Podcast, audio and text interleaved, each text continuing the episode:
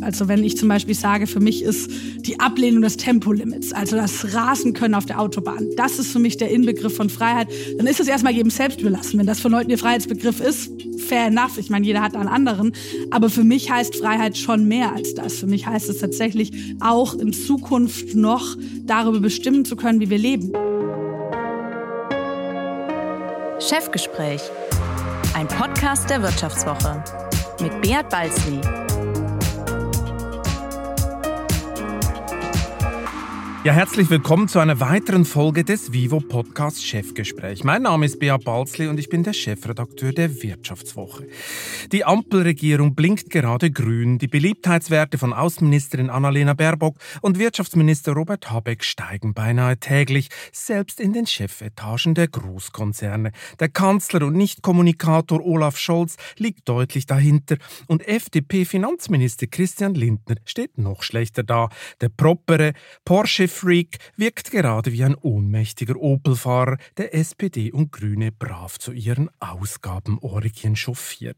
Doch der Siegeszug der grünen Realos stresst den linken Flügel, Panzerlieferungen an die Ukraine und Gasdeals mit demokratiefeindlichen Autokraten empfinden viele an der Basis der klimabewegten Friedenspartei als Zumutung.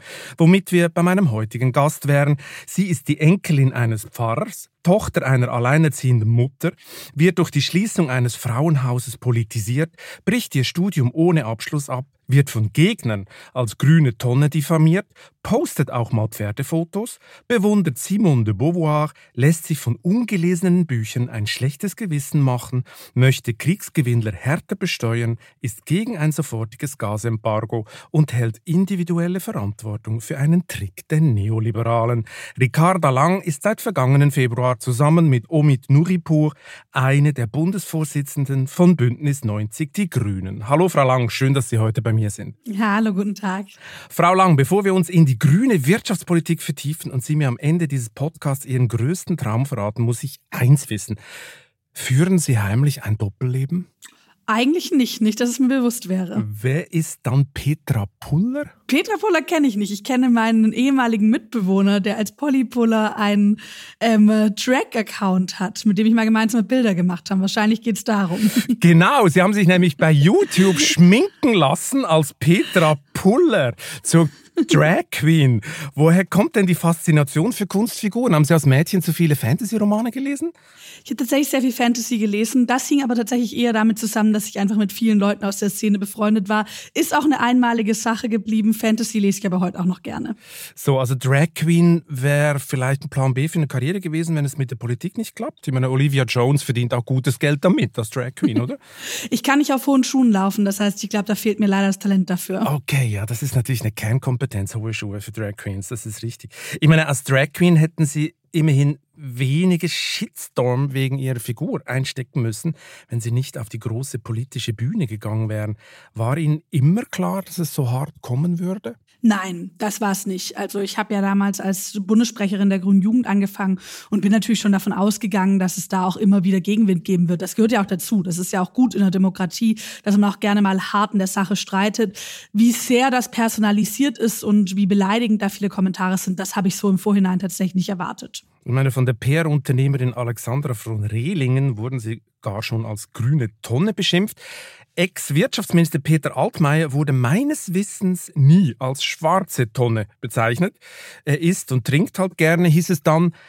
Ist die Gesellschaft in den alten männlichen Mustern noch gefangen? Ich glaube, dass die äh, persönliche Angriffe bei Politikerinnen in den letzten Jahren insgesamt zugenommen haben. Auch über die sozialen Medien. Das geht eben immer relativ schnell, da auch zu dramatisieren, da persönlich anzugreifen. Und ich glaube, das erleben alle Politikerinnen. Welche große Rolle dabei vielleicht das Aussehen spielt und auch eine Objektifizierung, da sieht man auf jeden Fall einen Unterschied zwischen Frauen und Männern. Übrigens, und das ist das, was mir eigentlich am meisten Sorge macht, zunehmend nicht nur bei Frauen, die jetzt in der ersten, zweiten, dritten Reihe stehen, im Bundestag sitzen, sondern zunehmend bei Ehrenamtlichen, bei kommunalpolitisch Aktiven, die oft ein weniger großes Netz an Solidarität und Unterstützung haben. Und da wird es dann wirklich gefährlich für die Demokratie. Mhm. Aber bleiben wir nochmal bei der ersten Reihe und den männlichen Mustern in diesem Land. Äh, Im Aktienindex DAX werden ab Ende Jahr von 40 Unternehmen zwei von Frauen geleitet. Das ist im internationalen Vergleich man muss es sagen, eine erbärmliche Performance. Ihre persönliche Heldin Simone de Beauvoir würde sie wohl im Grab umdrehen. Was glauben Sie, woran liegt das? Ist die deutsche Wirtschaft frauenfeindlich?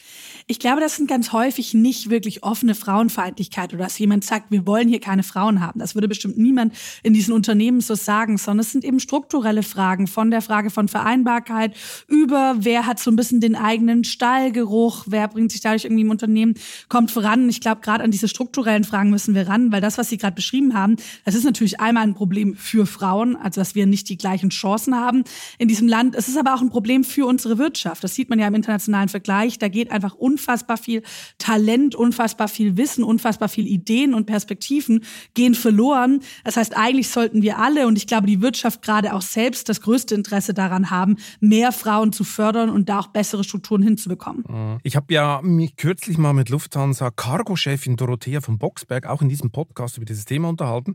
Und mhm. sie meinte, die Frauen seien auch ein bisschen selber schuld, weil bei der Verteilung von Chefposten würde viel zu wenige würden hier schreien. Hat sie recht? Fehlt es auch am Willen zum Aufstieg? Es kommt vielleicht manchmal dazu, da wir natürlich eine Sozialisation erleben, wo man oft als junge Frau sehr viel beigebracht hat, was man nicht beanspruchen sollte. Und Frauen, die Ansprüche stellen, werden natürlich auch gerne mal schnell in die Rolle als Zicke gesetzt oder sowas. Das heißt, ich versuche immer bei mir auch Frauen zu ermutigen, zu sagen, ja, beansprucht auch diese Macht. Denn Macht ist nichts Schlechtes, sondern es ist ja erstmal Gestaltungsmacht, es ist die Möglichkeit, etwas verändern zu können, etwas besser zu machen. Und deshalb braucht es am Ende, glaube ich, beides. Es braucht Frauen, die diesen Anspruch formulieren. Es braucht aber eben auch Strukturen, die das zulassen. Und beides geht wohl am Ende Hand in Hand. Weil man kann ja nicht alles aufs System schieben, oder? Meine Mama habe ich das Gefühl, frauenfeindlich wird ja auch gerne als Totschlagargument missbraucht, um so die eine oder andere sachliche Kritik abzubügeln oder vielleicht auch eigene Unzulänglichkeiten zu verdrängen. Zum Beispiel im Wahlkampf gab es das Beispiel von Annalena Baerbock. Ihre Vita war nun mal geschönt, das Buch in Teilen abgeschrieben. Trotzdem diffamierten die Grünen die Kritik als frauenfeindlich. Darf man das? Klar ist, dass nicht jede Kritik an einer Frau frauenfeindlich ist und auch nicht jede Kritik an einer Frau eine Kampagne gegen Das wird aber gerne mal gemacht. Derzeit, oder? Ich habe das ja immer wieder schon davor gesagt, dass ich glaube, dass man da sehr vorsichtig sein muss zu trennen, wann es tatsächlich um Frauenfeindlichkeit geht und wann es irgendwie um legitime Kritik geht. Trotzdem würde ich nicht teilen, dass sozusagen ne, das System, dass darauf alles geschoben wird, sondern ich glaube, am Ende ist natürlich klar, dass wir sowohl die strukturellen Veränderungen brauchen. Hier reden wir über Dinge, ja, auch über Quoten zum Beispiel. Wir reden über strukturelle Frauenförderung Frauenförderung und natürlich auch die Frauen, die individuell Verantwortung übernehmen und sagen, ich will jetzt an dieser Stelle. Für mich ist das gar kein Widerspruch, wo man sich am Ende entscheiden muss, nur eins von beiden zu haben, sondern ich versuche immer auf beides hinzuwirken. Und die Wirtschaft hat sich natürlich auch nicht bewegt, oder muss man natürlich sagen. Man hat jetzt zehn Jahre lang gehört, es braucht eine Quote. Äh, und jetzt kommt sie halt. Äh, jetzt ist auch die Diskussion, ob sie europaweit kommt für die Aufsichtsräte. Äh, insofern hat sich die Wirtschaft das auch ein bisschen selber eingebrockt. Ich muss doch mal zurück zum Drag Queen Queen-Video. Ich gebe zu, es hat mich fasziniert. Es war unheimlich lustig. Also jeder, der es nicht gesehen hat, sollte es sich angucken. Das wurde ein Jahr vor ihrer Wahl zur Bundestagsabgeordneten gedreht. Sie sind in der schwäbischen mhm. Kleinstadt Backnang angetreten. Nicht weiter von Nürtingen sind sie aufgewachsen. Als Kind einer alleinerziehenden Sozialarbeiterin. Wie hat sie das eigentlich geprägt? Ziemlich stark. Also schon während meiner Jugend einmal war natürlich dieses Thema häusliche Gewalt bei uns sehr präsent, ähm, also wie viele Frauen eigentlich häusliche Gewalt erfahren. Und natürlich hat man doch immer wieder auch als Jugendliche gemerkt, die eigene Mutter arbeitet sehr, sehr viel, immer wieder Überstunden, immer kurz vom Burnout und trotzdem kommt man relativ schwer um die Runden. Und tatsächlich war das am Ende für mich auch der Punkt, warum ich in die Politik gegangen bin. Als meine Mutter, äh, als ich 18 wurde, ihren Job verloren hat, hatte ich ein Gefühl von, na, das kann ja eigentlich nicht gerecht sein. Das kann ja nicht richtig so sein. Also Sie rächen Ihre Mutter eigentlich? Nein, ich glaube, es ist eher, dass ich eine Chance habe, es für Menschen wie Sie, für Familien wie meine in Zukunft leichter zu machen. Sie müssen sich vorstellen, ich war Teil der Koalitionsverhandlungen und da hat man ja manchmal auch das Gefühl, man sitzt dann den ganzen Tag in diesen stickigen Räumen rum und fragt sich, was mache ich hier eigentlich? Und als ich dann aber in Sondierungen in den Koalitionsverhandlungen am Ende da wirklich die Kindergrundsicherung, wenn man die schwarz auf weiß da stehen hat und weiß, in Zukunft werden es eben Familien wie meinen leichter haben, das ist unglaublich schön tatsächlich. Alleinerziehende Mütter haben es ja vor allem deshalb auch so schwer, weil viele Väter einfach nichts zahlen. Was hat denn Ihr Vater gemacht, der Bildhauer Eckhard Dietz, spielte der keine Rolle? Doch, der hat auch normal seinen Unterhalt gezahlt. Das heißt, da gab es auch ein gutes Verhältnis und ein gutes, gutes Miteinander und der war auch präsent in meinem Leben. Aber natürlich war als Mutter meine Mutter sozusagen nochmal die stärkere Figur für mich. Wir waren ja in der Region Baden-Württemberg, da sind Sie aufgewachsen und diese Region ist ja weniger bekannt für Drag Queens als für Weltmarktführer, Hightech und Schaffe, Schaffe, Häusle bauen. Wie schlimm war es denn als Kind und Teenager von so vielen neoliberalen Workaholics umzingelt zu sein? ich bin eigentlich ganz gut aufgewachsen. Echt? Ich habe mich da sehr wohl gefühlt. Ich habe ja auch jetzt noch meinen Wahlkreis da und bin noch viel dort. Das heißt, ich. Äh, Aber die Mentalität widerspricht doch komplett ihrem Mindset, oder? Ach, weiß ich gar nicht. Ich fand zum Beispiel ein ganz gutes Beispiel mal, als es um das Thema Schuldenbremse ging und auf die schwäbische Hausfrau verwiesen wurde. Dann wird ja immer gerne gesagt, man soll es nicht machen wie die schwäbische Hausstaat. Wenn man sich aber anschaut, wird eigentlich da sehr viel gespart, aber auch investiert ins eigene kleine Unternehmen, in die Zukunft der Kinder, wenn sie studieren gehen. Das heißt, an vielen Stellen ist das vielleicht gar nicht so weit auseinander. Sie sagen ja, die Individualisierung der Verantwortung sei ein Trick der Neoliberalen, um von der Schuld der Konzerne und der Politik abzulenken. Soll der Mensch denn gar keine Eigenverantwortung für sein Verhalten tragen? Doch, selbstverständlich. Das ist sogar wichtig, dass wir es tun. Aber wir haben gerade in den Debatten um Klimapolitik in den letzten Jahren doch immer wieder so eine Entwicklung erlebt, wo die Verantwortung komplett auf das Individuum abgeschoben wurde. Ich denke zum Beispiel an eine Du entscheidest Kampagne von Julia Klöckner zum Thema Ernährung, wo dann komplett gesagt wird, ne, alles deine eigene Entscheidung, während gleichzeitig keine klaren Regeln, wenn es um die Produktion geht, wenn es um Tierhaltungskennzeichnung, wofür es heute jetzt endlich einen Vorschlag gibt von Cem Özdemir, diese Regeln ausgelassen wurden. Und damit kann ich wenig anfangen, dass Politik komplett individualisiert wird. Ich finde, am Ende tragen auch wir als Politikerin, als gewählte Vertreterin dieser Individuen, tragen da auch eine Verantwortung, es auch allen Leuten möglich zu machen. Weil erstens ist es häufig eine Frage vom Geldbeutel. Wer kann sich eigentlich das gute Bio-Essen leisten? Und zweitens ist es doch auch eine Frage von, Freiheit und Erleichterung. Ich finde es zum Beispiel ein Zugewinn an Komfort und auch an Freiheit, wenn ich, wenn ich einkaufen gehe, nicht jedes Mal checken muss, ist da Mikroplastik drin, sondern mich einfach darauf verlassen kann, dass die Sachen gut hergestellt werden. Aber sollen die Leute nicht frei entscheiden können? Okay, transparente Information, völlig klar. Es gibt, der Staat muss Rahmenbedingungen setzen, das ist völlig klar. Wir wollen kein Dioxin im Boden. Aber soll er nicht frei entscheiden können, das Individuum, anstatt alle möglichen Vorschriften zu kriegen? Aber diese freie Entscheidung muss ja erstmal allen möglich gemacht werden. Also wenn ich zum Beispiel dafür sorge, dass Bio in Zukunft eher der Standard wird als die Ausnahme, wird es vielleicht auch für mehr Menschen möglich, sich das überhaupt leisten zu können. Das heißt, Menschen mit geringem Einkommen haben dann überhaupt erstmal eine freie Entscheidung, die sie ehrlich gesagt heute häufig nicht haben, gerade wenn ich mir anschaue, dass die Hartz-IV-Regelsätze eher auf Ramschessen als auf gutem Essen basieren. Das heißt, ich glaube, es geht darum, auch freie Entscheidungen für alle zu ermöglichen. Mhm. Was aber tatsächlich ja ein spannender Punkt ist, ist, dass wir, wir hatten, glaube ich, eine Phase, wo ganz stark diese Themen vollkommen individualisiert behandelt wurde. Wir hatten dann eine Phase, wo gesagt wurde, es geht nicht um den besseren Menschen, es geht um eine bessere Politik. Und ich glaube, es war auch richtig, dass es so ein Wechsel da vollzogen wurde. Und gleichzeitig sehen wir natürlich jetzt, wenn es um die Debatten um Effizienz und Energiesparen geht, dass der eigene Bürger wieder eine besondere Rolle bekommt, weil klar ist, wenn wir schnell unabhängig werden wollen von russischem Gas, von russischem Öl, von russischen Fossilen, geht das nur, wenn auch die Bevölkerung mitmacht, wenn wir jetzt wirklich auf Energiesparen setzen. Das heißt, ein bisschen erleben wir hier vielleicht auch gerade die Renaissance des mündigen Bürgers. Und wenn der Hand in Hand geht mit einer verantwortungsvollen Politik, ich glaube, dann kann man richtig was hinbekommen. Die Renaissance des mündigen Bürgers, ein herrliches Stichwort. Ich will noch ein bisschen dabei bleiben. Äh, ich habe noch andere Zitate von Ihnen gelesen, auch immer so ein bisschen im Zusammenhang mit diesen neoliberalen äh, Geschichte. Individuen, die hart arbeiten, die etwas aus ihrer eigenen Kraft erreichen wollen, sind in ihrer Welt keine Leistungsträger, die viel Steuern zahlen, sondern eher bemitleidenswerte Opfer neoliberaler Strukturen. Je härter man arbeitet, umso mehr will man es diesen bösen neoliberalen Strukturen recht machen. Ist das so? Wo haben Sie das Zitat her? Das kenne ich gar äh, doch, nicht. das habe ich aus einem Podcast, aus einem Bücherpodcast. Da ging es da ging's um Arbeiten und noch mehr Arbeiten. Dann sei man ja ein Opfer neoliberaler Strukturen. Das könne nicht die Zukunft sein gewisse Leute wollen doch einfach viel arbeiten und wollen selber was erreichen und Leistungsträger sein. Das stimmt total, aber man muss ja sagen, dass gerade ganz viele Menschen, die unglaublich viel arbeiten in unserer Gesellschaft, die unglaubliche Leistungsträger sind, davon trotzdem relativ schwierig leben können. Also es ist ja gar nicht so, wenn wir gerade eine Gesellschaft hätten, in der Leistungsgerechtigkeit so durchexerziert wird, dass es tatsächlich funktioniert. Wenn ich mir aber anschaue, wie Leute in Pflegeheimen arbeiten, wie Leute im Handwerk teilweise schuften und dabei sehr schwer gerade noch ihren Betrieb erhalten können, dann funktioniert das ja erstmal schon schon gar nicht so, dass dieses, wer viel arbeitet, wer viel leistet, der kriegt dann auch viel. Ich glaube, das geht an manchen Stellen ja heute schon nicht auf. Aber ist das so? Das, der Knappheitspreis äh, geht hoch in den Pflegeheimen, die Pflegekräfte verdienen mehr. Äh, da hat der Markt doch zugegebenermaßen spät, aber er hat reagiert. Nicht, wenn wir auf die Altenpflege schauen. Es ist tatsächlich so, dass es in der Klinikpflege, insbesondere in Intensivstationen und sowas besser geworden ist, dass wir da natürlich auch aufgrund des Kraft Fachkräftemangels erstmal vieles, sich vieles aussuchen können. Aber wenn wir zum Beispiel auf die Altenpflege schauen, ist das nach wie vor nicht der Fall, sondern haben wir dort immer noch Löhne, von denen man sehr, sehr schwer leben kann, mit gleichzeitiger totaler Überlastung, die ja auch dazu führt, dass dieser Job einfach nicht gut ausgeführt werden kann. Und ich glaube, das ist ja ein bisschen die Frage, die wir uns stellen müssen wie wollen wir denn in Zukunft arbeiten? Und da geht es gar nicht darum, dass das was Schlechtes ist. Ich könnte sich vorstellen, dass meine Woche auch relativ voll ist und ich auch mir auch einen Job ausgesucht habe, in dem ich Lust darauf habe, viel zu arbeiten.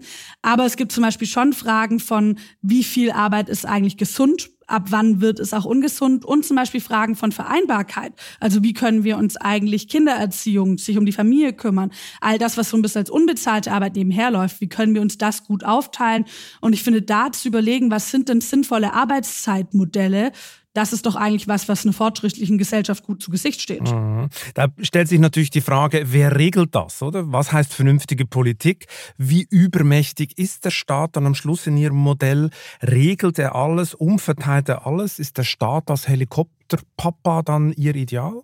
Nein, überhaupt nicht. Damit kann ich sehr, sehr wenig anfangen. Dazu bin ich auch viel zu sehr auf persönliche Freiheit bedacht, sondern es geht darum, dass Rahmenbedingungen gesetzt werden. Es geht darum, dass es ein Gemeinwohl gibt, auf das sich alle verlassen können. Wenn ich zum Beispiel an Infrastruktur denke, wenn ich an das denke, worauf sich alle verlassen können sollten, dass es eine gute Energieversorgung gibt, dass es eine gute Mobilitätsnetz gibt, dass es sowas wie eine soziale Infrastruktur bei mir vor Ort gibt und dass wir schon darüber sprechen, in welche Richtung soll es eigentlich gehen. Das Pariser Klimaabkommen ist dafür das beste Beispiel. Da wird nicht bis ins kleinste Detail beschrieben, wie das nachher umgesetzt wird. Da wird gesagt, die Märkte der Zukunft, damit wir als Gesellschaft in Zukunft noch gut leben können, die müssen klimaneutral sein. Wie wir da hinkommen, das sind dann Prozesse, wo die Wirtschaft, wo der freie Markt eine zentrale Rolle spielt. Aber die Richtung, die geben wir vor. Und ich erlebe übrigens auch, dass in der Wirtschaft eigentlich da viele Menschen auch genau danach suchen. Also dass es auch von Unternehmen kommt, wir brauchen von euch eine Richtung, auf die wir uns auch verlassen können. Den konkreten Weg dahin, die Innovation, das liegt dann aber bei uns. Das ist klar, dass die Wirtschaft das will. Sie will natürlich Investitionssicherheit, sie hat keine Lust, in drei Jahren da wieder alles abräumen zu müssen. Und dass der Staat Rahmenbedingungen vorgibt, ich glaube, da sind alle sich einig. Die Frage ist ja nur, wie eng dass die Rahmenbedingungen sind und wie genau ausformuliert. Manche empfinden ja grüne Politik als totale Bevormundung. Das kriegen sie immer wieder als Vorwurf zu hören, vom Feggi-Schnitzel bis zum weiß nicht was. Können Sie das verstehen? Manchmal kann ich das verstehen bei einer gewissen Anmutung. Also wenn das grüne Politik wäre, dann könnte ich das sehr, sehr gut verstehen. Für mich hat grüne Politik aber sehr wenig damit zu tun, Individuen zu sagen, wie sie zu leben haben. Ich habe es ja vorher gesagt, eine bessere Politik, nicht den besseren Menschen, ne? sondern erstmal finde ich, wenn wir es schaffen, auch eine Wirtschaft so zu nutzen, dass sie uns als Gesellschaft dient, da gemeinsame Ziele zu formulieren, ist das erstmal auch eine Form von Freiheit. Und ehrlich gesagt geht es ja bei all dem, was wir tun, um den Erhalt von Freiheit, den Erhalt von Freiheit, überlegen zu können, wie man mit einer Klimakrise umgeht, den Erhalt von Freiheit noch aus, als gemeinsam aushandeln zu können, wie wir in Zukunft leben wollen. Das heißt, diese Gegensätze, die ja manchmal aufgewacht werden, die sind für mich häufig künstlich und haben eigentlich wenig mit realer grüner Politik zu tun. Und was heißt künstlich? Woher kommt denn das dann? Ich glaube, manchmal ist es ein sehr eingeschränkter Begriff von Freiheit. Also wenn ich zum Beispiel sage, für mich ist die Ablehnung des Tempolimits, also das Rasen können auf der Autobahn, das ist für mich der Inbegriff von Freiheit, dann ist es erstmal jedem selbst überlassen. Wenn das von Leuten ihr Freiheitsbegriff ist, fair enough. Ich meine, jeder hat da einen anderen.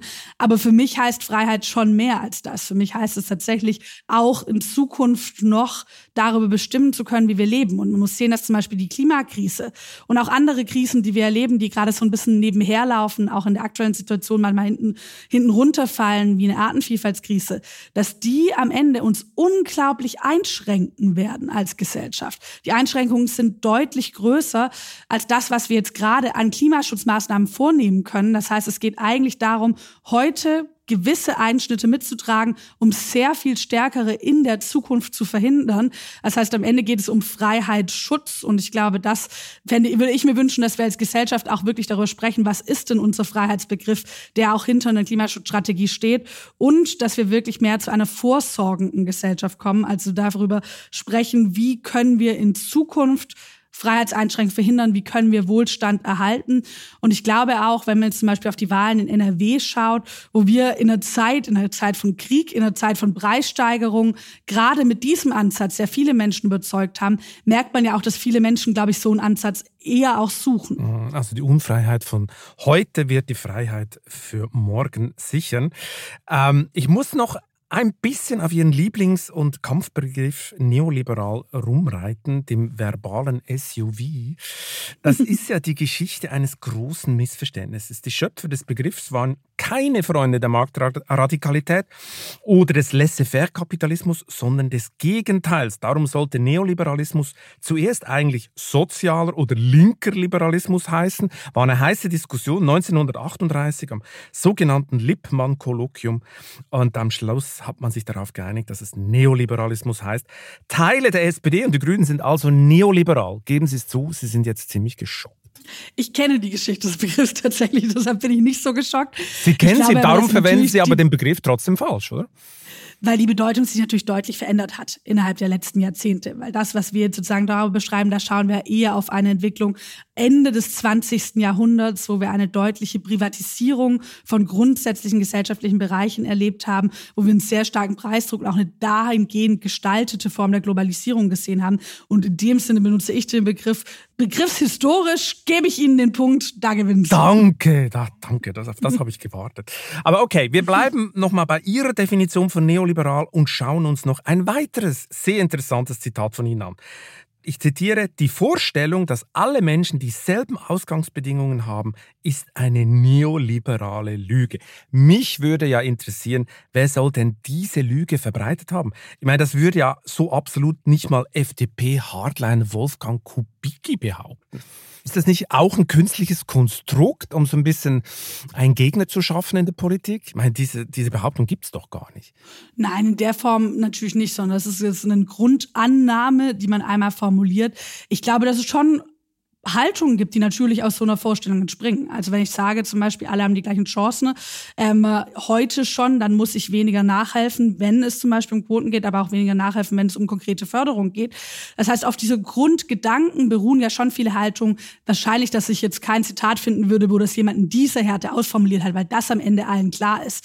Das stimmt. Ich glaube, da verzeihen Sie mir, dass man in der Politik auch manchmal mit der Zuspitzung von Argumentationen arbeitet. Ich glaube, ich habe es auch niemand zugeordnet. Ich kenne das. Journalisten kriegen immer auch denselben Vorwurf.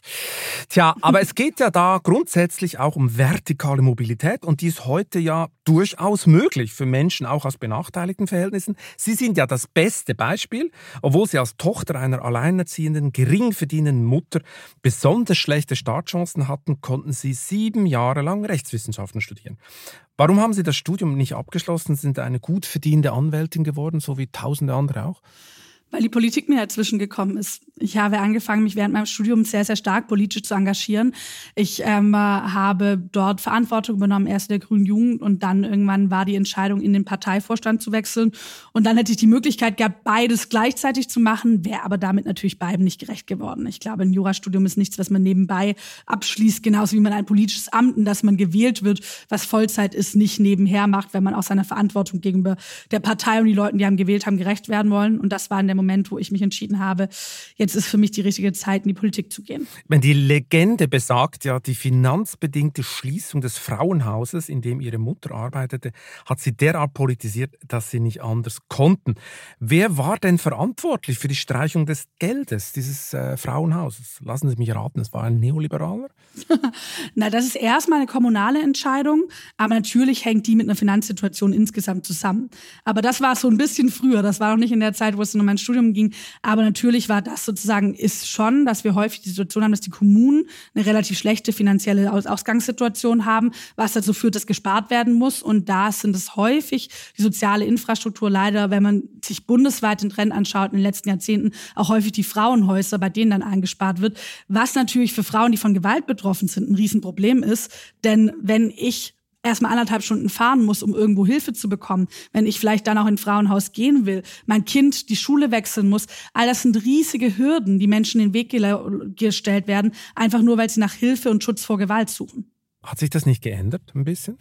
Leider bisher noch zu wenig. Aber wir haben jetzt im Koalitionsvertrag vereinbart, dass es einen gemeinsamen Finanzierungsrahmen zwischen Bund und Ländern gehen soll, weil sich in den letzten Jahren da häufig so ein bisschen der schwarze Peter zugeschoben wurde zwischen Bund und Ländern. Also der Bund hat gesagt, ja, ja, finden wir total wichtig, aber müssen die Länder machen. Die Länder haben gesagt, ja, ja, finden wir total wichtig, aber solange der Bund nicht hält, wird nicht. Und deshalb müssen jetzt mal Kommunen, Bund und Länder sich zusammensetzen, weil leider haben wir hier eher eine schwierige Entwicklung in den letzten Jahren, auch nochmal durch Corona angeheizt, dass es sehr an Fachkräften fehlt und vor allem, dass es an Häusern fehlt und an Plätzen fehlt. Das heißt, wir haben in Deutschland, und das finde ich eigentlich für ein modernes Land, ja, eigentlich eine traurige Tatsache, immer noch die Situation, dass immer wieder Frauen, die nach Schutz vor Gewalt suchen, abgewiesen werden müssen. Und das ist ja eigentlich kein Zustand, den wir irgendwie akzeptieren können. Was hat eigentlich Ihre Mutter zum Abbruch des Studiums gesagt? Die hat mir diese Entscheidung überlassen. Die setzt da ganz auf individuelle Verantwortung.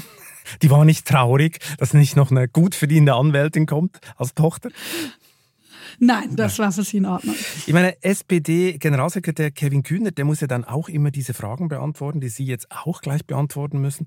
Braucht man in der Politik keine Erfahrungen mit dem Arbeitsalltag seiner Wähler? Ich glaube, wir brauchen unterschiedliche Perspektiven in der Politik.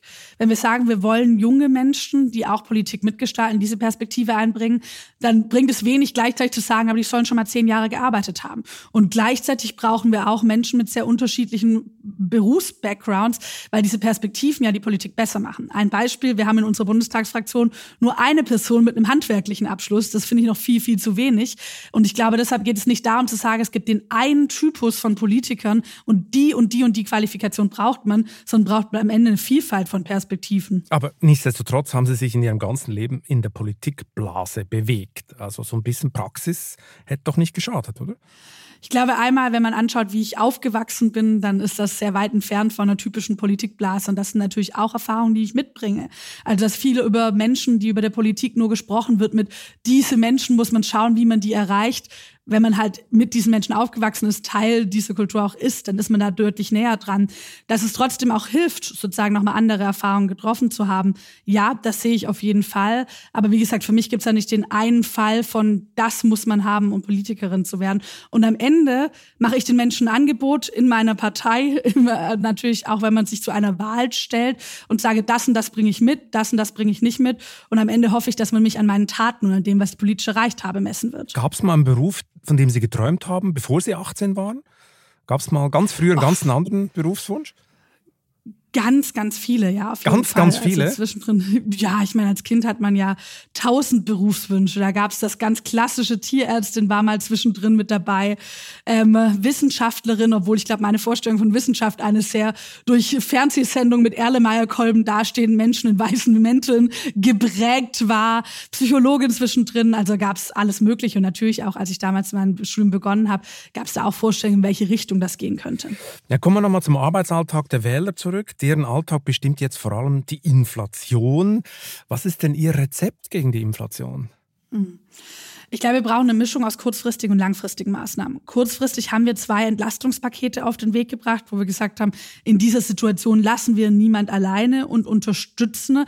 Relativ breit angelegt, weil wir sehen natürlich, natürlich trifft das Menschen, die in Armut leben, in besonderem Maße.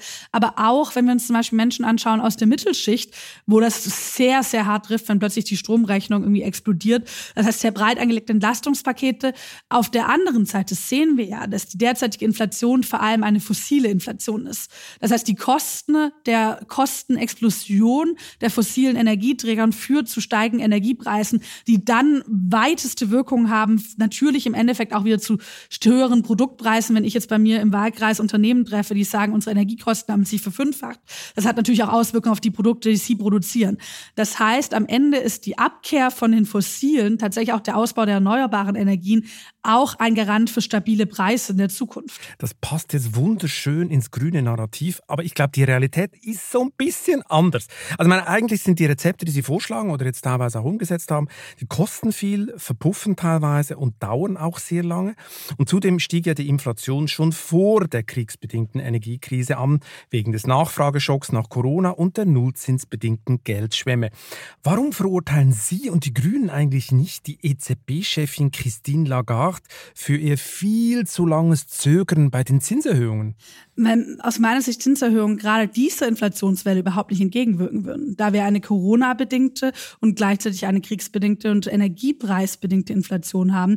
Das heißt, ich finde nicht, dass hier Fehler gemacht wurden von Seiten der EZB tatsächlich an dieser Stelle, sondern wir müssen ja schauen, was steckt hinter diesen Preisentwicklungen. Und da wäre jetzt ein reiner Fokus auf die Zinspolitik, würde ja diese Ursachen überhaupt nicht bekämpfen. Und ich würde auch nicht sagen, dass das einfach nur ein grünes Narrativ ist, sondern dass es ja tatsächlich hier eine Realität ist, mit der wir umgehen müssen. Also wenn wir uns die Steigerung der Energiepreise anschauen, dann ist das ja nichts, was wir als Grüne uns überlegt haben, sondern ist das eine knallharte Realität. Und dann erwarte ich auch, dass man Antworten auf diese Realität findet. Warum sind denn die Amerikaner ganz anderer Meinung? Die erhöhen die Zinsen, die werden dafür gelobt. Ähm, haben die ein anderes Mindset? Haben, haben die es nicht begriffen? Oder woher kommt der Unterschied? Es gibt ja immer wieder Unterschiede im Umgang mit solchen Krisen. Ich glaube, das ist klar. Da gibt es auch nicht, dass man sagen kann, die einen machen es komplett richtig, die anderen machen es komplett falsch, zumal wir auch eine andere Situation haben. Mit der Europäischen Union natürlich ein anderes auch finanzielles System, als es jetzt die US-Amerikaner haben, weil wir hier eine Union, eine gemeinsame haben. Aber wir sehen ja, dass die Amerikaner durchaus an vielen Stellen auch mit uns zusammenarbeiten und gerade bei dem Punkt, den ich jetzt genannt habe, also einer fossilen Inflation entgegenzuwirken, wir daher durchaus auch Hand in Hand mit den Amerikanern arbeiten. Ich glaube sogar, dass die transatlantische Beziehung hier in den letzten Monaten, ne, übrigens genau das Gegenteil von dem, was Putin erreichen wollte, nochmal total an Bedeutung zugenommen hat. Das heißt, wir werden nicht alles gleich machen, auch nicht im Umgang mit der Inflation, aber wir können durchaus voneinander lernen und, glaube ich, auch an vielen Stellen sinnvolle Partnerschaften abschließen. Hat denn Ihr Zögern, äh, Christine Lagarde zu kritisieren, nicht auch damit zu tun, dass man Angst hat, die hochverschuldeten Südländer mit neuen Zinsen zu belasten? Es ist natürlich klar, dass wir eine europäische Solidarität brauchen in dieser Krise. Wir haben ja das letzte Mal gesehen, wenn die ausbleibt, das heißt, wenn wir auf einen Kurs, der eher, ich würde jetzt mal sagen, austeritätsgetrieben ist, haben wir damals Europa auch durchaus in eine Krise dadurch gestürzt. Wenn jetzt die südeuropäischen Länder, die durchaus sehr gebeutelt sind durch Corona, noch zusätzlich massiv belastet werden, vor allem wenn wir jetzt nicht hinbekommen, auch eine solidarische Antwort darauf zu finden, wird das die nächste große Krise für Europa bedeuten. Während klar ist, und ich glaube, das zeigt uns ja dieses Ganze, die furchtbare außenpolitische Situation im Moment nochmal, wir brauchen eine geeinte europäische Antwort, die wird es aber auch nur in einem stabilen Europa gehen. Das heißt, natürlich muss unsere Geldpolitik, auch unsere Finanzpolitik, gerade auch auf Stabilität in Europa ausgerichtet sein. Das heißt doch aber, dass die EZB in der Geiselhaft ist der Südländer und wenn wir jetzt schuldenfinanzierte Klima- und Entlastungsgelder befördern, dann bewegen wir uns ja noch mehr Richtung Geiselhaft. Also wir legen ja der EZB noch mehr Fesseln an, weil sie die Zinsen gar nicht mehr erhöhen kann, weil dann alles zusammenbricht. Finanzminister Christian Lindner plädiert ja deshalb für einen Schuldenabbau, will 2023 die Schuldenbremse wieder einhalten. Sie würden lieber den Spitzensteuersatz erhöhen, oder? Ich würde sagen, wir brauchen finanzielle Grundlagen, um die Aufgaben, die wir uns ja gemeinsam als Ampel gegeben haben, auch wirklich stemmen zu können. Und diese Aufgaben, das ist die Transformation hinzubekommen. Das heißt, dass wir diesen Weg zur Klimaneutralität hinbekommen und das sogar mit mehr Wohlstand, mehr Arbeitsplätzen verbinden. Es sind natürlich aber auch neue Herausforderungen, die dazugekommen sind, jetzt durch den Krieg in der Ukraine, die Unterstützung der Ukraine, die Ausstattung unserer Bundeswehr und die folgende Inflation. Ich finde, dass diese Debatte gerade oft auf so einem Bekenntnislevel geführt wird. Also bist du für die Schuldenbremse oder gegen die Schuldenbremse? Da würde ich immer sagen, ich stehe der Schuldenbremse grundsätzlich erstmal kritisch gegenüber. Wir haben aber einen Koalitionsvertrag, auf dem haben wir uns geeinigt, wir behalten sie bei. Jetzt haben wir aber eine komplett neue Situation und dann müssen wir auch darüber reden. Da gibt es verschiedene Wege, wie wir diese finanziellen Mehrbedarfe finanzieren können. Wenn Christian Lindner einen Vorschlag hat, wie es geht mit der Schuldenbremse, dann machen wir es so. Was am Ende aber nicht geht, ist, dass wir an diesen Stellen sparen, weil dadurch würden wir unsere eigene Zukunftsfähigkeit, übrigens auch unsere ökonomische, deutlich gefährden. Sie sind mir jetzt aber ausgewichen. Wollen Sie jetzt den Spitzensteuersatz erhöhen, um diese Finanzierungsbedarfe zu decken? Dass das unsere grundsätzliche Position ist, dass wir sagen, wir müssen mittlere und geringe Einkommen finanziell entlasten, indem wir Steuererleichterungen machen. Man könnte eigentlich auch sagen, die Grünen sind die Partei der Steuererleichterung. Wir wollen nämlich für ca. 90 Prozent der Menschen die Steuern äh, niedriger machen. Okay, die Steuersenkungspartei. Frau Lang, wenn Sie im nächsten Wahlkampf mit die Steuersenkungspartei reingehen, dann, dann es Punkte. Dann, jede Wette. Sehr gut, mhm. sehr gut. Mache ich sehr gern. Die Steuersenkungspartei für mittlere und geringe Einkommen. Genau, das ist doch super. Genau. Ich wollte aber dass das refinanziert werden muss, das ist klar. Aber auch an dieser Stelle gilt für mich, wir haben einen Koalitionsvertrag, da haben wir uns nicht darauf einigen können. Das heißt, ich würde jetzt nicht sagen, das ist das eine Mittel, das für mich geht, sondern es ist klar, wir müssen am Ende Mittel ergreifen. Wir reden da von Subventionsabbau, von schädlichen Subventionen. Wir reden von Steuerfragen. Wir reden von der Schuldenbremse. Was am Ende nicht gehen wird, ist einfach bei allem Nein zu sagen. Aber ich werde jetzt auch nicht Ihnen den Gefallen tun, zu sagen, das ist mein eines Mittel, weil am Ende bin ich da sehr offen für die Debatte, dass ich grundsätzlich es sinnvoll fände, Steuern zu erleichtern für mittlere und geringe Einkommen und das rezufinanzieren, indem ein kleiner Teil ein bisschen mehr zahlt, das ist klar. Ein kleiner Teil ein bisschen mehr zahlt. Es klingt ja immer so harmlos. Dabei gilt Deutschland international gesehen ja als Steuerhölle. Man kann sich ja anders sagen. 10% des Landes sorgen heute schon für 50% des Steueraufkommens. Das ist international gesehen absolute Spitzen. Äh, der Spitzenplatz, nur Belgien ist noch ein Tick höher. Dasselbe gilt auch für die Unternehmenssteuern. Reicht das nicht? Töten Sie nicht mit diesem Ansatz jeden Leistungs- und Innovationsanreiz in diesem Land? Weil andere Länder haben ja viel tiefere Steuern und da funktioniert es auch. Nein, also das halte ich tatsächlich für relativ ja, eine falsche Annahme, dass da, wo Steuern gezahlt werden müssen, dann plötzlich kein Leistungsgedanke mehr da ist. Einmal bleibt ja immer noch sehr viel übrig. Zweitens haben wir Zeiten, wenn man an Helmut Kohl denkt, wo wir einen Spitzensteuersatz hatten, der deutlich höher ist als der heute. Ich glaube nicht, dass es einen leistungsfeindlichen Da sind auch viele war. ins Ausland gegangen. Und wenn Sie heute, wenn Sie heute äh, äh, junge, gut ausgebildete Leute fragen, die ins Ausland gehen, das sind sehr, sehr viele Leute jedes Jahr in die Schweiz, USA etc., was einer der Gründe ist, dass einer der zwei, drei wichtigsten Gründe ist immer die Steuerbelastung. Auslastung? Also ich kenne viele junge Leute, die auch ins Ausland gegangen sind, die da durchaus andere Gründe haben, oft spannende Projekte. Das, das ist ja innovative Wirtschaft, obwohl wir die natürlich auch haben, beziehungsweise da auch noch weiter dran arbeiten. Aber am Ende geht es ja darum, wenn wir zum Beispiel sagen, wir wollen mittlere und geringe Einkommen entlasten, wahrscheinlich weiß ich nicht, ob Sie da auch dafür wären, kann ich mir jetzt erstmal gut vorstellen, dann geht es ja um die Frage, wie finanzieren wir das? Wir können das schuldenbasiert finanzieren oder man kann es eben dadurch finanzieren, dass man sagt, an der Stelle ein bisschen anzusetzen. Das heißt, es geht ja darum, am Ende, was wollen wir finanzieren? Für mich ist diese Frage nicht per se, dass man irgendwie jemand belasten will oder sowas, sondern wenn wir es anders finanziert bekommen, sehr, sehr gerne. Aber wir müssen natürlich bestimmte Aufgaben auch schaffen. Die sind nochmal verschärft worden durch die jetzige Zeit. Und ich glaube, am Ende haben viele Menschen eine sehr große Motivation, Leistung zu erbringen, Innovation voranzutreiben, auch in einem Staat, der ein gerechtes Steuersystem haben, auch wenn wir beide uns wahrscheinlich ganz einig werden, wie man dieses gerecht definiert. Aber es könnte ja auch sein, dass Steuersenkungen dann Wachstums bringt, dass man gar keine Ersatzfinanzierungsquellen Steuern bringt. Und gewisse Leute sagen ja, warum senken Sie die Steuern nicht einfach für alle? Dann müssen Sie das Geld über Entlastungspakete nicht wieder zurückgeben. Es wäre viel effizienter. Aber das ist ja von der derzeitigen Situation, wie gerade die Inflation sich entwickelt und wo wir welche Form von Wachstum haben, sehr weit entfernt. Also ich glaube, die Vorstellung, wenn man jetzt einfach Steuern senken würde, würde man erstmal, wenn man sie für alle grundsätzlich steuern würde, eine Inflation antreiben. Das würde ja im Moment nicht für groß zu Wachstum führen, sondern es würde vor allem als Inflationstreiber fungieren. Bleiben wir nochmal bei den Steuern. Sie wollen ja eine Übergewinnsteuer Steuer von Unternehmen erheben, die von Krieg und Krisen profitieren. Was mich wundern würde, wie wollen Sie denn Übergewinn definieren? Endet so eine Politik nicht in der völligen Willkür?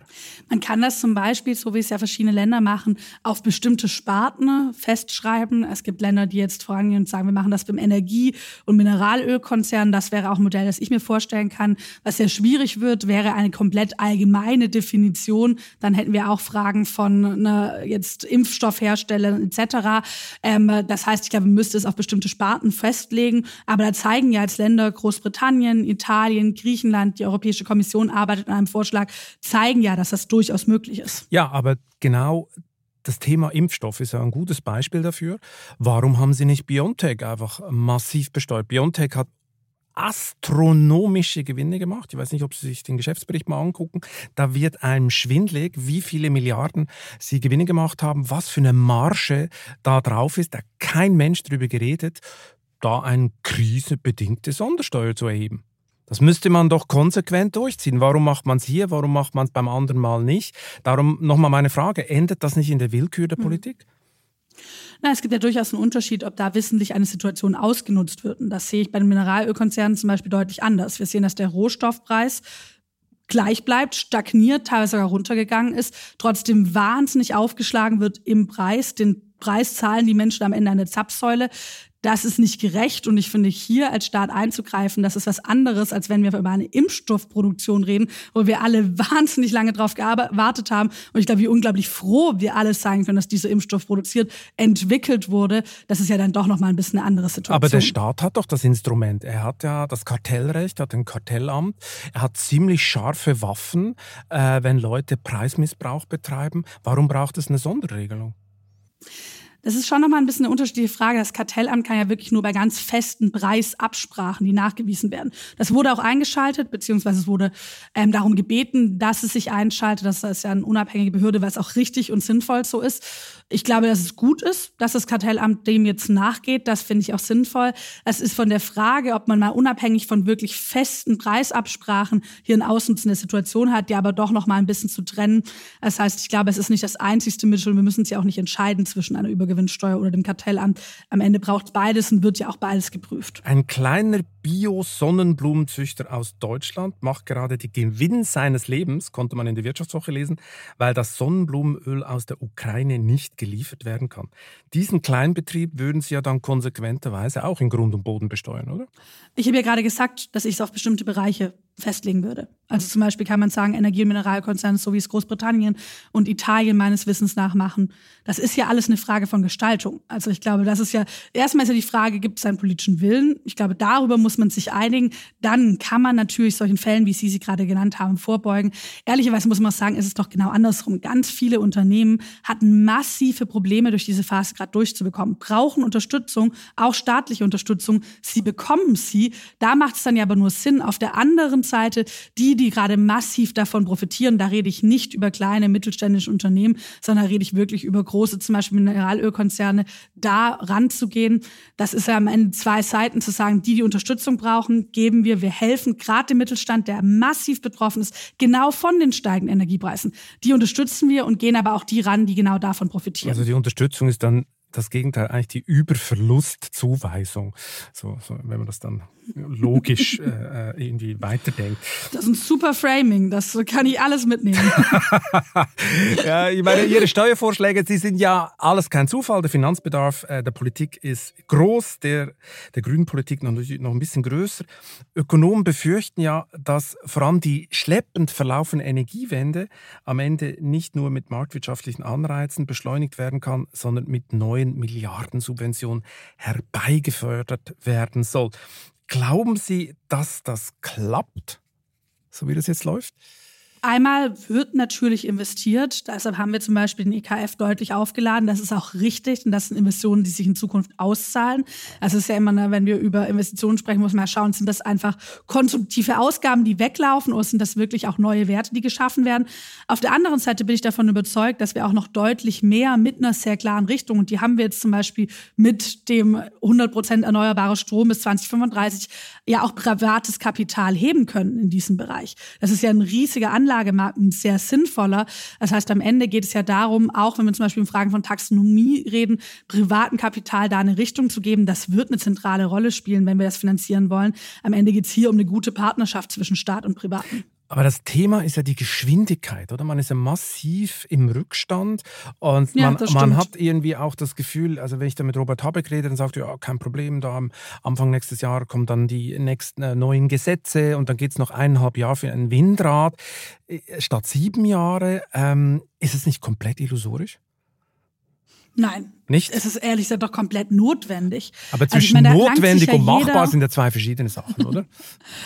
Ja, aber ich glaube, oft hat sich die Politik auch auf illusorisch ausgelöst. Also es kann mir doch niemand erklären, dass in einem modernen Staat es nicht möglich ist, schnell ein Windkraftrad zu, zu, ähm, zuzulassen. Ich meine, da fasst sich ja jeder an den Kopf. Ne? Ich habe bei mir irgendwie Unternehmen vor Ort, die sagen, wir wollen hier bauen, aber wir wissen, in den nächsten acht Jahren wird das erst was. So verlieren wir auch diejenigen, die alle dazu bereit sind.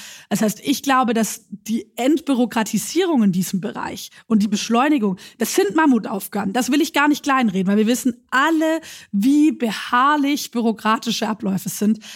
Aber dass es nicht schaffbar ist, also die eigene Ohnmacht will ich mir auch nicht anziehen als Politik, sondern am Ende ist das natürlich machbar. Das wird nicht einfach, aber ich bin froh, dass es endlich eine Regierung gibt, die sich dem annimmt, weil das versteht doch auch kein Bürger da draußen, ne? warum das nicht klappt. Ja, absolut richtig. Aber für die massive Verspätung der Energiewende ist ja nicht nur die vergangene Bundesregierung verantwortlich. Meine grüne Aktivisten und lokale Umweltschützer haben beinahe jedes Windradprojekt zu Tode geklagt in der Vergangenheit. Da sehen Sie also die immer gleichen äh, äh, Akteure in diesen Verfahren, die nochmal einen Einspruch und nochmal einen Einspruch und nochmal einen. Ist man denn in Ihren Kreisen inzwischen weiter? Hat man die Basis davon überzeugt, dass man jetzt vielleicht zwei, drei Einsprachen sich spart?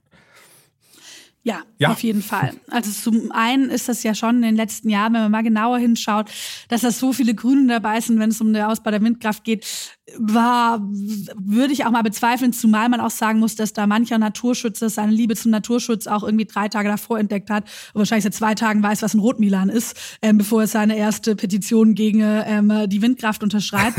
Aber ja, natürlich ist das auch ein Konflikt. Also Sie meinen, weil einfach sein Haus dummerweise jetzt da steht, oder wie?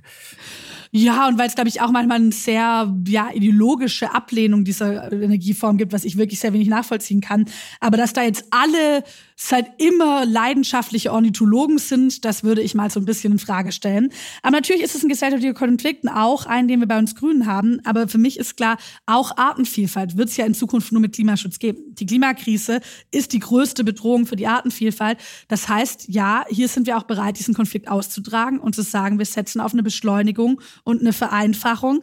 Es kann Ausgleiche geben, Ausgleichflächen, wenn es um den Naturschutz geht, andere Maßnahmen, die Naturschutz stärken, auch in was wir ja gesagt haben, besteht eher populationsorientierten Ansatz, wo es nicht um jedes einzelne Tier geht, sondern darum wirklich, wie man Populationen stärken kann. Schleswig-Holstein zeigt übrigens zum Beispiel, dass dort sowohl die Vogelpopulation als die Windkraft massiv zugenommen haben in den letzten Jahren. Das heißt, es ist durchaus möglich. Aber ja, auch wir Grüne werden da an bestimmten Stellen sagen müssen, so geht's nicht für immer weiter klagen wegen Naturschutz, das wird nicht funktionieren, weil so schaffen wir die Energiewende nicht. Ihre Basis muss ja jetzt ganz stark sein, oder? Der Ukraine-Krieg gilt zwar als Katalysator der Energiewende, Sie haben es vorher schon mal ein bisschen angetönt, fossile Inflation, was ist die Lösung? Äh, und äh, alle reden jetzt noch mehr von Erneuerbaren, das geht auch in die richtige Richtung, aber erstmal müssten Panzer geliefert werden, Kohlekraftwerke laufen länger und der Wirtschaftsminister kauft bei frauenfeindlichen katarischen Autokraten fossiles Flüssigerdgas ein. Wie groß ist denn der Realo-Schock? Im linken Flügel bei Ihnen? Ach, ich glaube, dass sehr viele dieser Debatten gar nicht anhand der klassischen Lager verlaufen. Schauen wir uns die Debatte über Waffenlieferungen an. Da waren es ja teilweise sogar Vertreter des linken Flügels, die am prominentesten dafür geworben haben. Viele junge Linke, die da sehr früh sehr klar waren und gesagt haben, wir müssen hier jetzt auch mit Waffen unterstützen. Das heißt, das läuft häufig gar nicht anhand der alten Lager aus meiner Sicht ab. Natürlich ist das für uns eine Partei eine schwierige Zeit. Ne? Wir sind angetreten mit diesem Gefühl von, nach 16 Jahren der Opposition können wir das, was wir bisher nur in Bundestagsreden und Anträgen gefordert haben, die immer abgelehnt werden. Das können wir in die Realität umsetzen. Das Ziel der Fortschrittskoalition. Und plötzlich reden wir über ganz andere Themen. Plötzlich reden wir über Waffensysteme und die Fragen, wie man die Ukraine in dieser Situation unterstützen kann. Aber ich nehme da eine sehr verantwortungsvolle Basis war, die wirklich auch bereit ist zu sagen, na, wir orientieren uns halt nicht nur an dem, was wir vor zwei Jahren in unser Wahlprogramm geschrieben haben, sondern an der Realität. Weil am Ende machen wir ja Politik für diese Realität. Da gibt es viel Suche, also dieses, was bedeutet das eigentlich für uns? Was macht das auch mit uns? Aber es gibt auch eine große Bereitschaft, diesen Weg mitzugehen. Das klingt jetzt total harmonisch und alles sehr schön. Mhm. Aber da ist doch auch der eine oder die andere sogar aus der Partei ausgetreten äh, vor lauter Frust. Äh, also das können Sie mir nicht erzählen, dass es da hinter den Kulissen keine ganz harten Fights gibt dass es natürlich da auch einzelne Stimmen gibt. Aber wenn ich sich zum Beispiel unseren Parteitag anschaue, da haben wir mit ganz, ganz großer Mehrheit einen Beschluss zum Ukraine-Krieg, übrigens auch zu Waffenlieferungen, zum Sondervermögen getroffen. Und ich kann Ihnen ja sagen, ich komme aus einem Wahlkreis, ich komme aus Schwäbisch Gmünd. Ähm, dort gibt es die Mutlanger Friedenshütte. Das ist einer der Geburtsorte der Friedensbewegung. Petra Kelly hat dort häufig gesprochen. Ganz viele unserer Mitglieder dort sind damals wegen der Friedenspolitik, sogar wegen den Protesten gegen die Pershing-Raketen zu den Grünen gekommen. Und auch die, und ich rede viel mit denen, ich glaube, es liegt auch daran, dass wir unglaublich viel die Kommunikation gehen mit unserer Partei, die sagen jetzt, naja, ich war immer der Meinung, man soll auf diplomatischem Weg Frieden schaffen, aber wir haben ja gesehen, wie Annalena Baerbock das versucht hat. Wir haben gesehen, wie Putin die Tür dafür zugeschlagen hat. Und in so einem Moment wäre es ja, sich selbst rauszunehmen, damit man die weiße Weste hat und zuzuschauen, wie dort die Leute man muss es so sagen, abgemetzelt werden der Ukraine, das wäre auch keine Position, die was mit Menschenwürde zu tun hat, auch nicht mit Freiheit übrigens. Und deshalb glaube ich, dass es doch da am Ende die Leute nicht sich einfach nur verbarrikadieren, weil sie eben auch sehen, dass die Realität sich geändert hat. Und dann kann man eben nicht immer sagen, aber vor 40 Jahren haben wir das gesagt. Mhm. Manchmal, so hart wie es gerade ist, kann man auch nicht einfach nur sagen, vor einem Jahr haben wir das gesagt. Gut, aber verbarrikadieren sich die Leute wirklich nicht? Ich meine, in Schleswig-Holstein hat die Partei eindeutig gegen ein LNG-Terminal gestimmt. Er kommt jetzt trotzdem mit viel Unterstützung von äh, Robert Habeck. Was ich mich da frage, geht bei der grünen Basis teilweise die Ideologie vor der Versorgungssicherheit des Landes? Nein, das war ja ein Beschluss, der noch getroffen wurde vor Kriegsbeginn. Auch damals gab es schon Anzeichen dafür, dass man wahrscheinlich das brauchen wird, aber tatsächlich der Beschluss wurde getroffen vor Kriegsbeginn. Ich bin mir sehr sicher, würden wir heute noch mal darüber abstimmen, würde diese Abstimmung auch anders aussehen, weil einfach alles sehen, wenn unser Ziel ist, so schnell wie möglich unabhängig zu werden von russischen Fossilen. Das ist ja zum Glück auch parteiübergreifend ein klares Ziel. Dann werden wir auch auf Diversifizierung setzen müssen der langfristig sinnvollste Weg. Das sind die erneuerbaren Energien, das ist keine Frage. Aber natürlich geht das nicht so schnell, dass wir jetzt nicht auch Diversifizierung brauchen. Und dann reden wir über LNG-Terminals. Wir reden auch über Energiepartnerschaften mit Katar. Schön findet das niemand von uns, aber man geht ja auch nicht in die Politik, um nur schöne Dinge zu tun. genau, apropos unschön, da muss ich noch ein bisschen dranbleiben. Äh, Ihre Partei bekämpft ja die Gasförderung in Deutschland, egal ob Fracking an Land oder Bohren in der Nordsee, aus ökologischen Gründen nachvollziehbar. Die massiven Umweltschäden bei der LNG-Förderung in den USA oder Katar nimmt man aber billigend in Kauf. Ist das nicht bigott? Es geht ja vor allem darum, Locked-in-Investitionen zu verhindern. Also wenn wir jetzt zum Beispiel sagen, wir bauen LNG-Terminals, auf allem die mobilen, aber auch die festen, dann muss das so ausgestaltet werden, dass auf Wasserstoff umgeswitcht werden kann. Das heißt, dass ich nicht mehr jetzt investiere in Formen, die dauerhaft fossil bleiben müssen, die dadurch einfach wahnsinnige Investitionen binden, die eigentlich nur für einen kurzen Zeitraum genutzt werden können und dann nicht zukunftsfähig sind. Das heißt, das ist für mich eigentlich der entscheidende Punkt. Können wir Locked-in-Investitionen verhindern? Bei den LNG-Terminals, wenn wir es richtig machen, ist das möglich. Aber warum wollen Sie dann das Gasnetz in Deutschland zurückbauen? Da gab es eine Anweisung aus dem Wirtschaftsministerium und alle äh, Gasunternehmen in Deutschland sind total entsetzt. Weil die sagen ja, das wäre genau die Infrastruktur, die man schnell auf Wasserstoff umresten kann dass wir auch weiterhin natürlich ein Gasnetz brauchen werden, das nutzen können für Wasserstoff, das ist klar. Ich glaube, der Wasserstoff wird eine andere Rolle spielen, als es das heutige Gas tut. Zum Beispiel sehe ich noch nicht die Wasserstoffheizung in der Zukunft, weil Wasserstoff einfach sehr teuer in der Produktion ist. Das heißt, wir werden sehr genau überlegen müssen, wofür wir ihn am besten nutzen können, von Schifffahrt über die Chemieindustrie. Das heißt, wir brauchen, glaube ich, eine Überlegung, eine Strategie, wofür braucht es Wasserstoff, aber dass natürlich auch die Netze für Wasserstoff mitgenutzt werden sollen, das ist, ist glaube ich, sinnvoll und auch pragmatisch einfach. Okay, ja, das müssen Sie richtig. dann noch mit Robert Habeck diskutieren, weil der will das ja Diskutiere sehr viel mit das Robert Habeck. Das kann ich mir vorstellen. ich meine, noch fließt ja viel russisches Gas nach Deutschland. Sie persönlich lehnen ein sofortiges Embargo wegen der Gefahr für die Industrie und hunderttausende Jobs ab. Äh, beinahe eine FDP-Begründung. Äh, wurden Sie dafür eigentlich intern hart kritisiert? Man kriegt ja schnell so den Stempel Putins Kriegsfinanziererin, wenn man das Embargo nicht unterstützt. Natürlich haben wir darüber sehr harte Debatten bei uns intern. Natürlich gab es auch bei uns die Stimmen, die gesagt haben, sofortiges Embargo. Aber ich glaube, es geht darum, ob man es richtig erklärt. Und ich kann das für mich sehr gut erklären. Natürlich ist es mein Ziel, so schnell wie möglich unabhängig zu werden vom russischen Gas. Sonst würden wir viele der Schritte, die ich gerade beschrieben habe, nicht gehen. Aber am Ende geht es ja darum, dass wir uns dabei nicht so sehr destabilisieren, dass es am Ende niemand hilft, weder uns noch aber auch der Ukraine.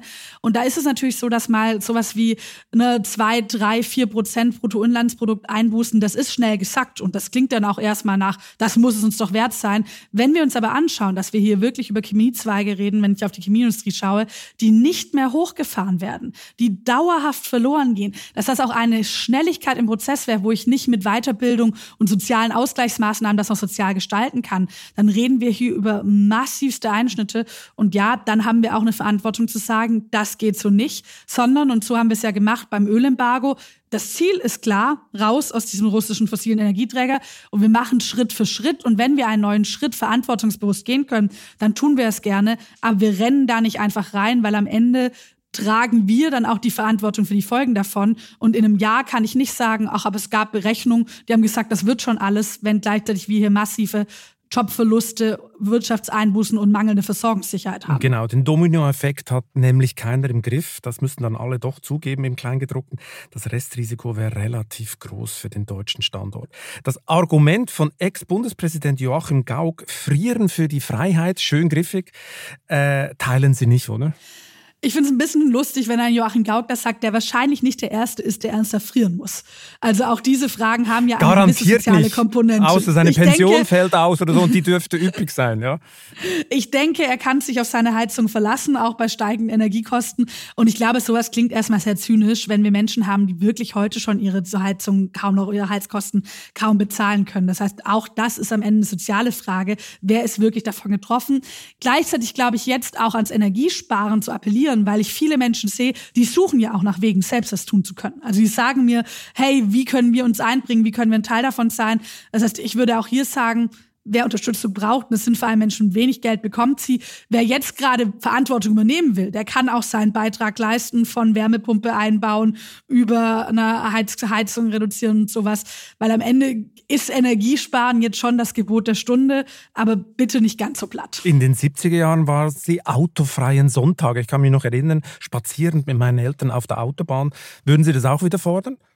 Ach, ich habe ja schon eine andere verkehrspolitische Maßnahme gefordert, ähm, nämlich das zeitlich befristete Tempolimit, weil das einfach eine sehr schnelle Möglichkeit wäre, dort Öl zu sparen. Ich warte noch auf die Vorschläge von Volker Wissing, was bessere Vorschläge sind, um im Verkehrsbereich zu sparen. Wir werden Volker Wissing fragen.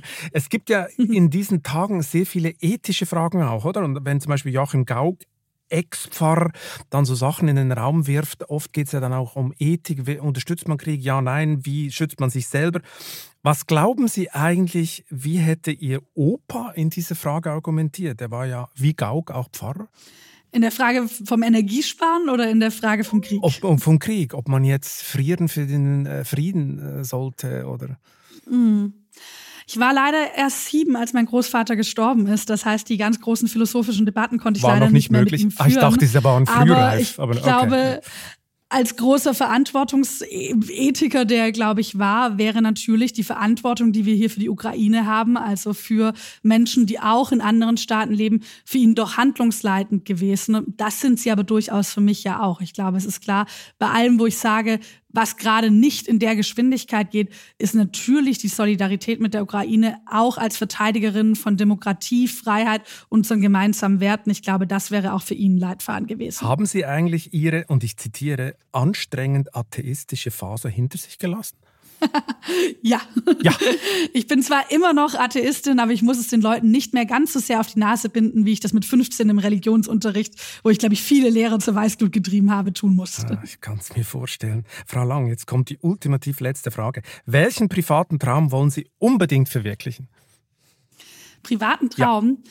Ich hoffe, dass ich irgendwann ein Leben habe, in dem ich wieder einen Hund haben kann. Denn das hatte ich als Jugendliche. Das ist gerade leider nicht möglich und hoffentlich irgendwann würde mich das wieder sehr glücklich Und machen. welche Rasse wäre das? Groß, klein? Wie sieht das dann aus? Ein Labrador. Ein Labrador. Frau Lang mit dem Labrador. Das werden wir dann sicher auch auf Instagram sehen, oder? Da habe ich mal kürzlich ein Foto mit Pferd gesehen, dann kommt dann irgendwann ein Foto mit Labrador. Ich denke, es wird noch ein bisschen dauern, bis ich mir diesen Traum verwirklichen kann, aber wenn es kommt, sage ich Ihnen Bescheid und Sie sehen es auf Instagram. Das ist sehr nett, Frau Lang. Vielen Dank für das interessante Gespräch. Danke Ihnen, schönen Tag noch. Und wer jetzt noch wissen will, wie die deutsche Industrie ihren gigantischen Gasbedarf senken will, sollte sich die neue Titelgeschichte der Wirtschaftswoche besorgen. Am besten schließen Sie besonders günstig ein Abo ab unter vivo.de-chef-abo. Ich wünsche Ihnen viel Spaß beim Lesen und eine gute Zeit bis zum nächsten Chefgespräch. Kritik, Lob und Anregungen schicken Sie bitte wie immer an balzli.vivo.de. Für eine positive Bewertung dieses Podcasts bin ich Ihnen ewig dankbar. Bleiben Sie gesund.